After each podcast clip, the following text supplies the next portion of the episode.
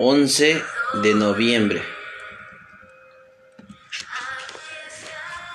Esperanza confiada.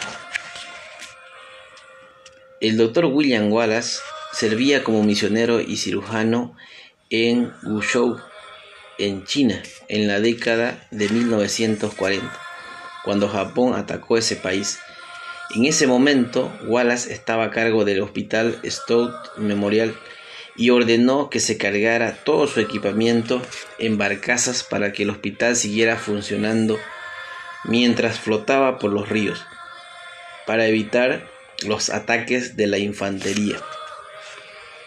En momentos peligrosos, Filipenses 1:21, uno de los versículos favoritos de Wallace, le recordaba que si vivía tenía una tarea para hacer por el Señor, pero que si moría tenía la promesa de la eternidad con Cristo, lo cual cobró un significado especial cuando murió en 1951, tras ser encarcelado injustamente.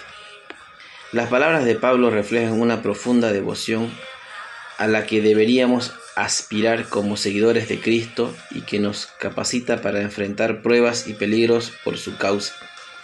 Tal devoción es el resultado de la obra del Espíritu y de las oraciones de nuestros allegados, y es también una promesa que se cumple cuando nos entregamos al servicio bajo circunstancias difíciles. Cuando nuestra vida y obra terminan aquí, nos espera el gozo de la eternidad con Jesús.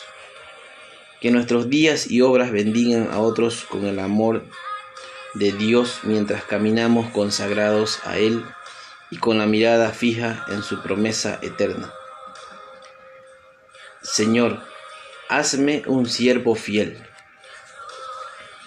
Que tengas un bendecido día y recuerda, los sacrificios que se ofrecen a Dios son oportunidades de mostrar su amor.